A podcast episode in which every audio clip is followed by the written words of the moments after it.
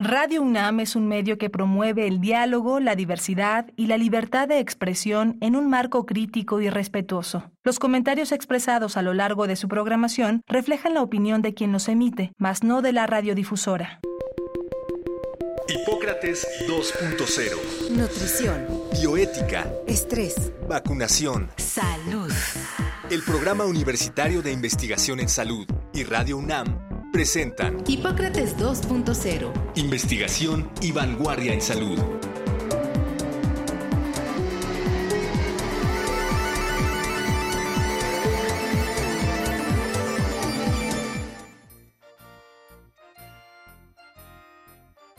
Hola, ¿qué tal? Bienvenidos a Hipócrates 2.0. Yo soy Mauricio Rodríguez. Para el programa de hoy eh, invitamos a un, a un colega patólogo, escritor, y el tema que decidimos abordar esta semana es el de pensamiento y escritura en medicina. Ya verán que, que es un tema muy vasto, muy bonito, y, queremos precisamente desarrollarlo un poco porque pues algunos ven la medicina como en una crisis, eh, otros lo ven como en una oportunidad. Estamos en un momento eh, muy peculiar, eh, pasando la etapa crítica de la pandemia, entrando la modernización de una manera arrolladora desde hace varios años. entonces, pues de todo esto vamos a platicar con el doctor Luis Muñoz Fernández. Él es médico cirujano, tiene la especialidad en anatomía patológica, después tiene un máster en oncología molecular y en bioética y derecho.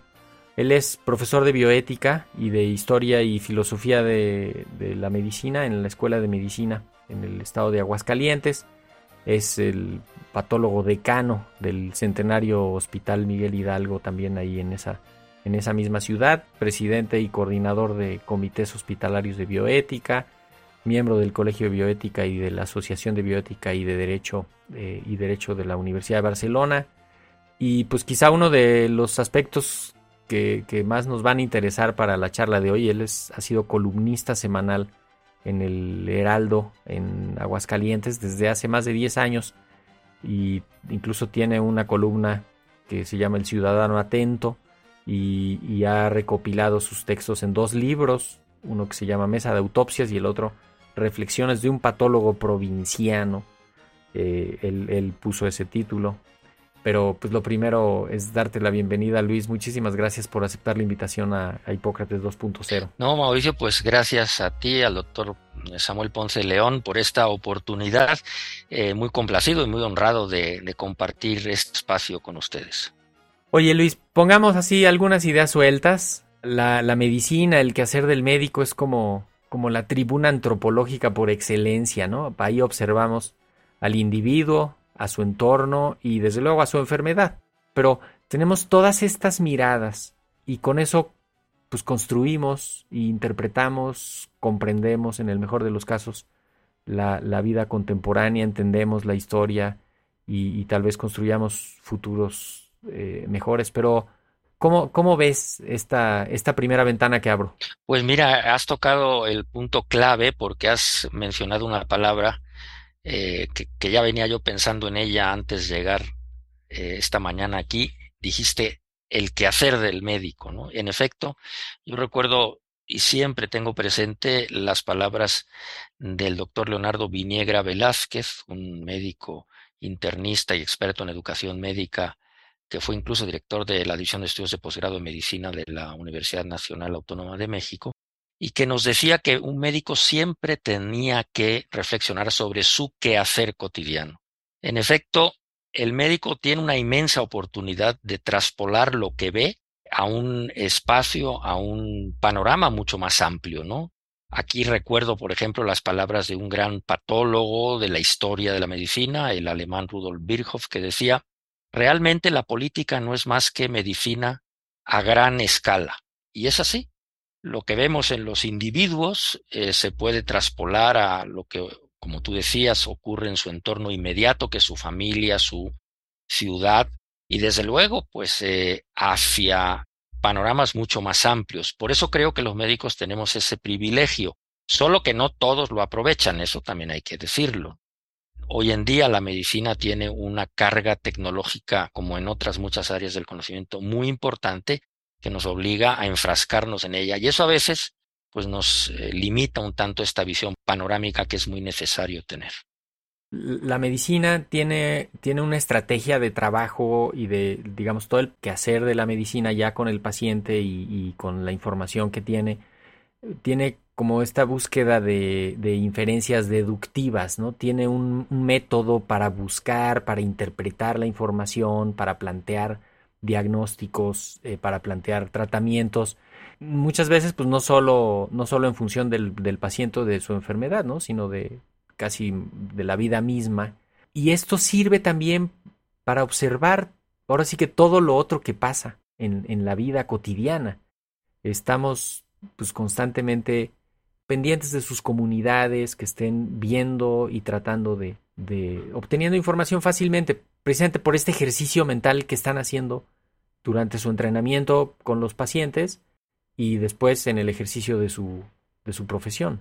Sí, esto que, que acabas de decir, pues es lo que conocemos como el método clínico, ¿no? Que la verdad hay que señalarlo, parece estar en extinción, pues confiamos muchos de estos análisis a procesos automatizados, a listas de cotejo y a una serie de cuestiones, pero es el tesoro de la medicina, este método que uno aprende en efecto desde que la estudia y luego cuando la ejerce, pues nos permite reunir estas informaciones. Imagínate yo que soy médico patólogo, es decir, que me asomo al microscopio todos los días para ver tejidos y células y como yo siempre les digo, mi capacidad crítica se ve nutrida por este ejercicio cotidiano porque siempre, ando buscando la célula maligna, ¿no? Entonces, de la célula maligna paso a la sociedad enferma y sucede exactamente lo mismo, ¿no? En efecto, este método te permite te permite asomarte y detectar una serie de patrones, una serie de conductas, una serie de fenómenos que nos ayudan mucho a comprender y a tener una visión pues más amplia de la, de la realidad. Y en este sentido, la escritura, el volcar esto de manera escrita, también nos permite ordenarlo y darle una secuencia lógica que la haga comprensible a quien nos lee. De hecho, pensaba ahorita que decías de tu quehacer como médico es asomarte un microscopio y tener la mirada de ese mundo microscópico del paciente, de un pedacito del paciente, pero que lo conectas con lo que el clínico te dice, con lo que está en el expediente y con lo que ahí se construye, que yo creo que ese es, ese es lo, que, lo que hace este quehacer y esta sabiduría en el hospital, que se logra solo conectando entre todos. Y ahí quiero llevar también un poquito antes de, pasar a lo de la escritura sobre este rol educativo que tiene el médico, que también es algo pues que lo tienen la mayoría de los médicos, ¿no? En algún momento de su formación participan en el proceso de enseñanza y hay una especie de transmisión del conocimiento permanente que eso también va desarrollando destrezas de comunicación y destrezas de para ir eh, apropiándose del conocimiento para para transmitirlo y que eso es, eso es fundamental a la hora que se tiene que hacer cualquier intervención con el paciente o cuando se va a escribir al respecto, ¿no? Tienes toda la razón. La docencia es una eh, actividad fundamental que debiera llevar a cabo todo médico, ¿no? De hecho, la palabra doctor justamente viene de docere, o sea, de el que enseña, ¿no? Y nuestra obligación es hacerlo de manera comprensible y como patólogo, pues en particular, además, intervenimos de, de, una manera muy peculiar porque lo que encontramos en las biopsias, en las piezas quirúrgicas y eventualmente en las autopsias médicas que también realizamos, se convierte en una información valiosísima para formar a los demás médicos, ¿no? Para enseñarles, por ejemplo, la eh, incertidumbre como parte de eh, la enfermedad lo que sucede cuando se contrasta la hipótesis que llamamos diagnóstico clínico con la realidad anatómica, estructural del cuerpo humano, y cómo hay cosas que evidentemente escapan a esos límites y que sin embargo para el paciente son altamente significativas. ¿no? La labor educativa del médico es uno de los deberes sagrados que debe siempre tener el médico en mente se distingue los tiempos actuales por pues por por los contenidos breves, por, por la fugacidad ¿no? de, de los mensajes. Esto dificulta, especialmente cuando se, se trata de abordar temas complejos, pero son temas que tenemos que poner frente a ellos y que tenemos que pues ayudar a, que se entiendan. No pienso en dos en concreto, que son el calentamiento global, ¿no? El cambio climático. A veces es algo intangible, es algo que, que la gente no se lo imagina, no sabe cómo aterriza la realidad del calentamiento global, del cambio climático. Se alteran los, las cosechas y eso aumenta el precio de los alimentos. Y el otro es la resistencia antimicrobiana, que es un tema que nosotros trabajamos mucho en el programa Universitario de Investigación en Salud acá. Y siempre es difícil comunicarle a las audiencias, al público grande, decir, pues esta es una epidemia, una pandemia que viene encima y que nos va amenazando a todos, ¿no? Eh, ¿cómo, ¿Cómo sugieres? Yo sé que tú lo haces en tus columnas y que ahí vas poniendo pequeñas dosis y, pistas para ir resolviendo, pero ¿por dónde se te ocurre? Bueno, indudablemente eh, necesitamos incluir esas pequeñas dosis en la educación básica desde el principio, ¿no? No basta hacerlo como yo lo hago, en, en, eh, sino que hay que incluirlo en la educación primaria, en la educación fundamental, en la educación básica, no como una tarea obligatoria, que ese es un error también, ¿no? Sino de, manera tal que se torne atractiva y sobre todo pues da, dando ejemplo, ¿no? Porque, por ejemplo, yo recuerdo muy bien las palabras de Carl Sagan, aquel famoso astrónomo, que decía que él se aficionó a la ciencia porque veía que sus padres en casa leían, ¿no? Y se interesaban y lo llevaban a los museos, ¿no? Entonces, una de las claves está en, formar en este espíritu a la niñez.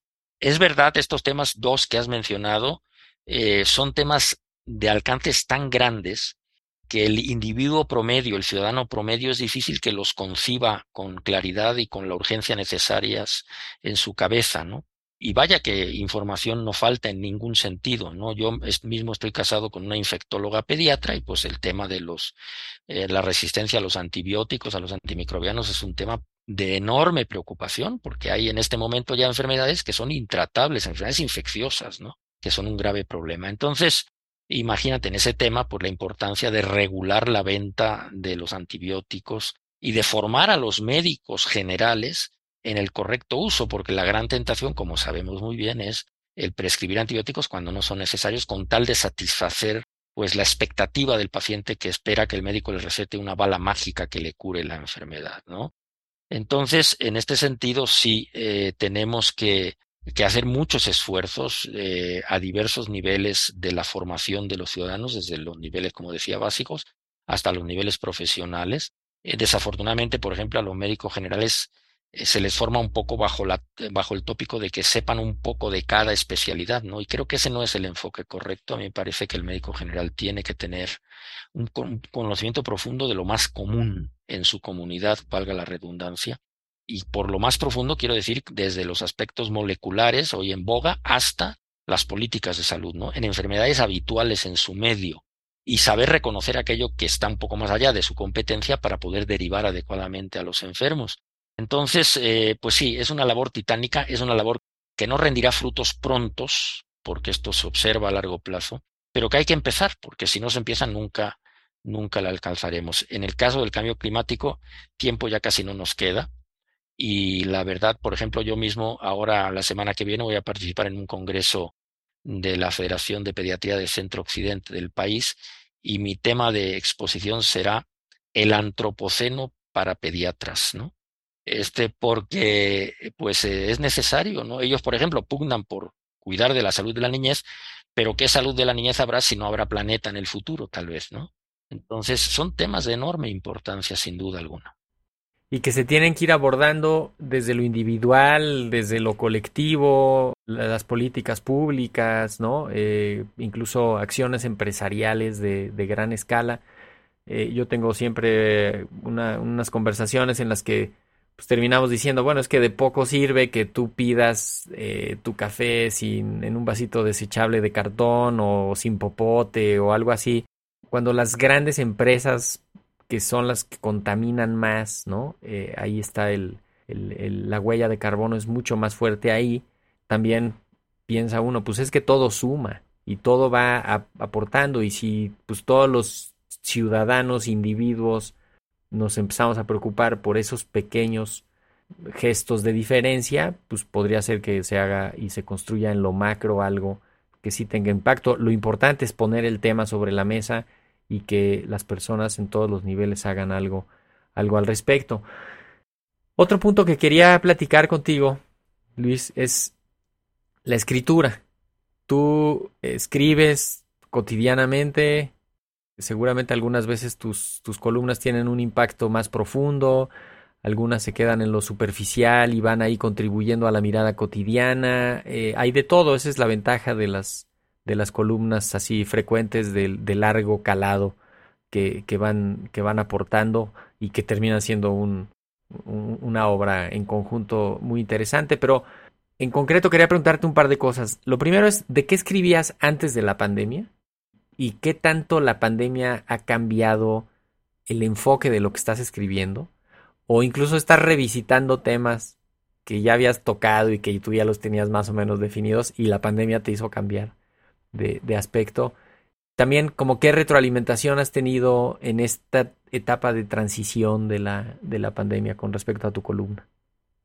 Pues mira, Mauricio, eh, la columna ha tenido tres nombres distintos. En un principio se llamaba Mesa de Autopsia, luego pasó a llamarse el Observatorio después de mis estudios en bioética, y luego en forma más reciente, se llama El Ciudadano Atento. Mi idea original fue escribir sobre la interacción entre medicina y sociedad, un poco de historia de la medicina, algo de divulgación científica. Me parece esta última de enorme importancia en nuestro país y hay poco periodismo científico de calidad en general, cuando en otros medios y en otros lugares se da pues de una manera mucho más apropiada. De todo eso escribía antes de la pandemia y alguna cosa más, pero eh, evidentemente cuando apareció la pandemia, pues la tentación fue eh, eh, hacer, escribir sobre, sobre la, el origen primero y luego pues el desarrollo, escribir sobre los grupos antivacunas, sobre los tratamientos sin sustento científico que proliferaron sobre todo en la etapa inicial de la pandemia, el famoso dióxido de cloro y otros.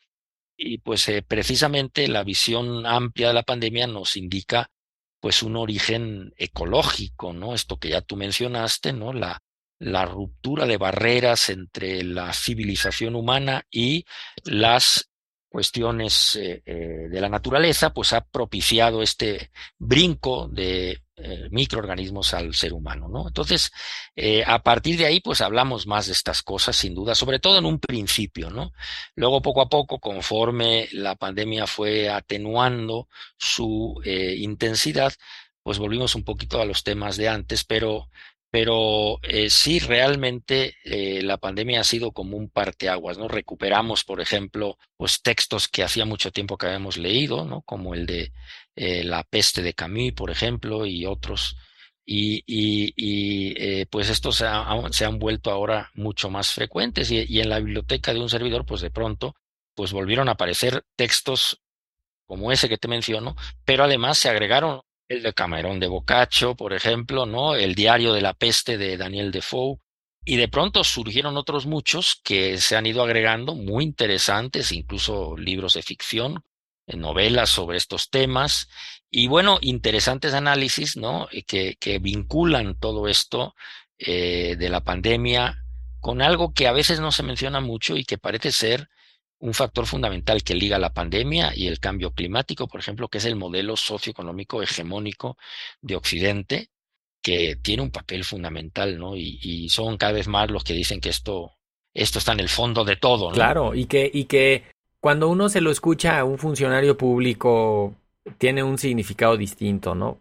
Por la carga política de los discursos de los políticos, pero cuando uno lo escucha en foros académicos, cuando uno lo escucha en una discusión un poco mm, alejada de esa, de esa carga política, curiosamente cobra peso político porque sí, es decir, o sea, el modelo capitalista, voraz, tiene una inercia que está destruyendo el planeta, pero no se puede frenar porque es víctima de su, de su propio arrastre tampoco puedes de pronto dejar de consumir o algo así porque se frena el mundo y no se puede, ¿no? De hecho, lo vimos en la pandemia. Y, yo creo que esa es, es una esencia de este, de este asunto que estamos pues todos tratando de descifrar. Yo también no sé cómo estés viendo tú ahí en tu ciudad, pero, pero sí se siente como, como, como la gente está más sensible, la gente está, ves más incidentes de tráfico, ves más tráfico en las calles, ves, la gente está un poquito más irritable todavía. Eh, y hay un, hay una nube de enfermedad mental que ahí viene avanzando, ¿no? ansiedad, depresión, divorcios, eh, violencia intrafamiliar, adicciones, eh, abuso infantil. Híjole, eso vamos a irlo cosechando en los siguientes años. Sin duda, sin duda. Es una un fenómeno, eh, como dicen ahora, emergente, ¿no? Es decir, lo, estamos viendo por encima del eh, horizonte en el que habitualmente poníamos las cosas y, surge como un, gran elemento que a veces eh, los mismos médicos no tomamos muy en cuenta, hay que reconocerlo, ¿no? La parte de la salud mental es enormemente importante eh, y la pandemia nos ha puesto contra la pared en ese sentido y ha revelado muchas de las dinámicas distorsionadas que ocurrían intramuros y que no se veían anteriormente, ¿no? Eh, vivimos una auténtica, ahora sí que pandemia de enfermedad mental, paralela a la pandemia viral, porque nuestra sociedad también está enferma en ese sentido, ¿no? Em, y es algo a nivel global. ¿No? vaya, hay pues muchas evidencias de ello y, tenemos que pensar en estrategias para poder enfrentar esto. Aquí en Aguascalientes, por ejemplo, eh, tenemos el, poco honroso récord de ser uno de los estados en donde ocurren más suicidios en todo el país. Entonces, eh, por ejemplo, nadie hasta el momento ha diseñado una estrategia con rigor científico para llegar a un diagnóstico preciso. Lo único que, que, vemos son una serie de declaraciones a diversos niveles sobre qué pudo haber originado esto, pero nadie ha hecho un estudio eh, riguroso sobre esta situación que nos permita tener pues datos más confiables para poderlo abordar, ¿no? Así que pues sí, es realmente eh, evidente, evidente que desde el modelo socioeconómico, este capitalismo voraz, que no vamos a llamar neoliberal porque ahora la palabra se ha satanizado mucho. También ya se la apropiaron, ¿no? Sí. Y, y, incluso el término político, ¿no? Bueno, también ya tiene está muy desprestigiado. Ah, decimos, eh, cuando estos temas, decías tú, los vemos desde el punto de vista político, tienen un, muestran un contexto o tienen un significado, y cuando los vemos desde el punto de vista académico tienen otro, eh, pues sí, y sin embargo debiera lo político importarnos, porque en, en su origen la política pues son eh, las formas de conducirnos armónicamente en sociedad. Claro, hoy en día la política ha devenido en politiquería y ya es otra cosa, ¿no? Pero sí, creo que, es cada vez más evidente que, que necesitamos generar espacios de convivencia más sanos, ciudades en donde se privilegie mucho más al que camina y no al que circula en un vehículo automotor, eh, en fin, eh, son detalles que ahora nos damos cuenta son muy importantes para que los seres humanos tengan una buena vida. De hecho, la pandemia sí nos, nos visibilizó a los vulnerables, nos, nos hizo conectar con los vecinos, con los parientes, con los amigos, de otra manera, con la comunidad escolar, con la comunidad laboral. Nos, nos hizo ver ese, pues desgraciadamente ese sufrimiento en los otros y en uno nos hizo compartir sufrimiento, nos hizo hacer empatía con todo eso que yo creo que tenemos también que, que, sacar una buena lectura, un provecho de toda esa, de toda esa desgracia, hay que hacer, hay que hacer la, de la crisis una, una oportunidad. Luis Muñoz, ¿dónde te puede leer el que esté interesado en seguir tus ideas, tu pensamiento que, que, ya, que ya ha quedado aquí muy a gusto planteado? Muchas gracias. Pues mira, eh, lo que escribo también, como se dice ahora, lo subo a un blog que puede ser fácilmente localizado con los buscadores este, informáticos convencionales. No, no hace falta decir nombres, todos los conocemos. El blog se llama El Patólogo Inquieto. Entonces, semana a semana, en el Patólogo Inquieto, lo que escribo en el Heraldo de Aguascalientes es compartido, amén del gusto que me da que ustedes en el programa universitario de investigación en salud hagan lo propio en el portal electrónico suyo, ¿no? Entonces, pues existen esas dos eh, eh, posibilidades fáciles de acceder a ellas y pues te agradezco enormemente el que me hayas entrevistado y conversado contigo. Eres una persona con la que la conversación se vuelve una delicia, que hoy en día es algo rarísimo. vivimos épocas de ruido y de prisa y la conversación requiere interlocutores como tú. Muchas no, hombre, muchísimas gracias por, por, tus, por tus palabras y, y ciertamente este programa tratamos de platicar con expertos, con especialistas, pero también de platicar con personajes que nos ayuden a interpretar la vida contemporánea y la audiencia lo aprecia, la audiencia siempre nos, nos retroalimenta y nos dice, está padre, qué bueno que invitaron a tal y es un tema interesante y, y siempre seguramente ya lo verás ahí si es que tienes abiertos los comentarios en tu blog.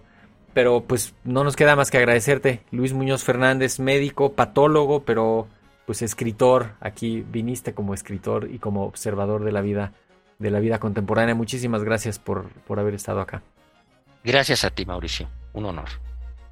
Pues la idea precisamente de este programa era provocar las ideas, provocar la conversación. Esperemos que esto se replique hacia el interior de sus mesas y de sus sobremesas, de sus trayectos, de sus charlas. Eh, esperemos haber llegado hasta ese, hasta ese rincón de intimidad que es el pensamiento. Escúchenos la próxima semana. Vamos también a traer otros, otros temas interesantes. Yo soy Mauricio Rodríguez, esto fue Hipócrates 2.0. Quédense en sintonía de Radio UNAM. Hasta la próxima.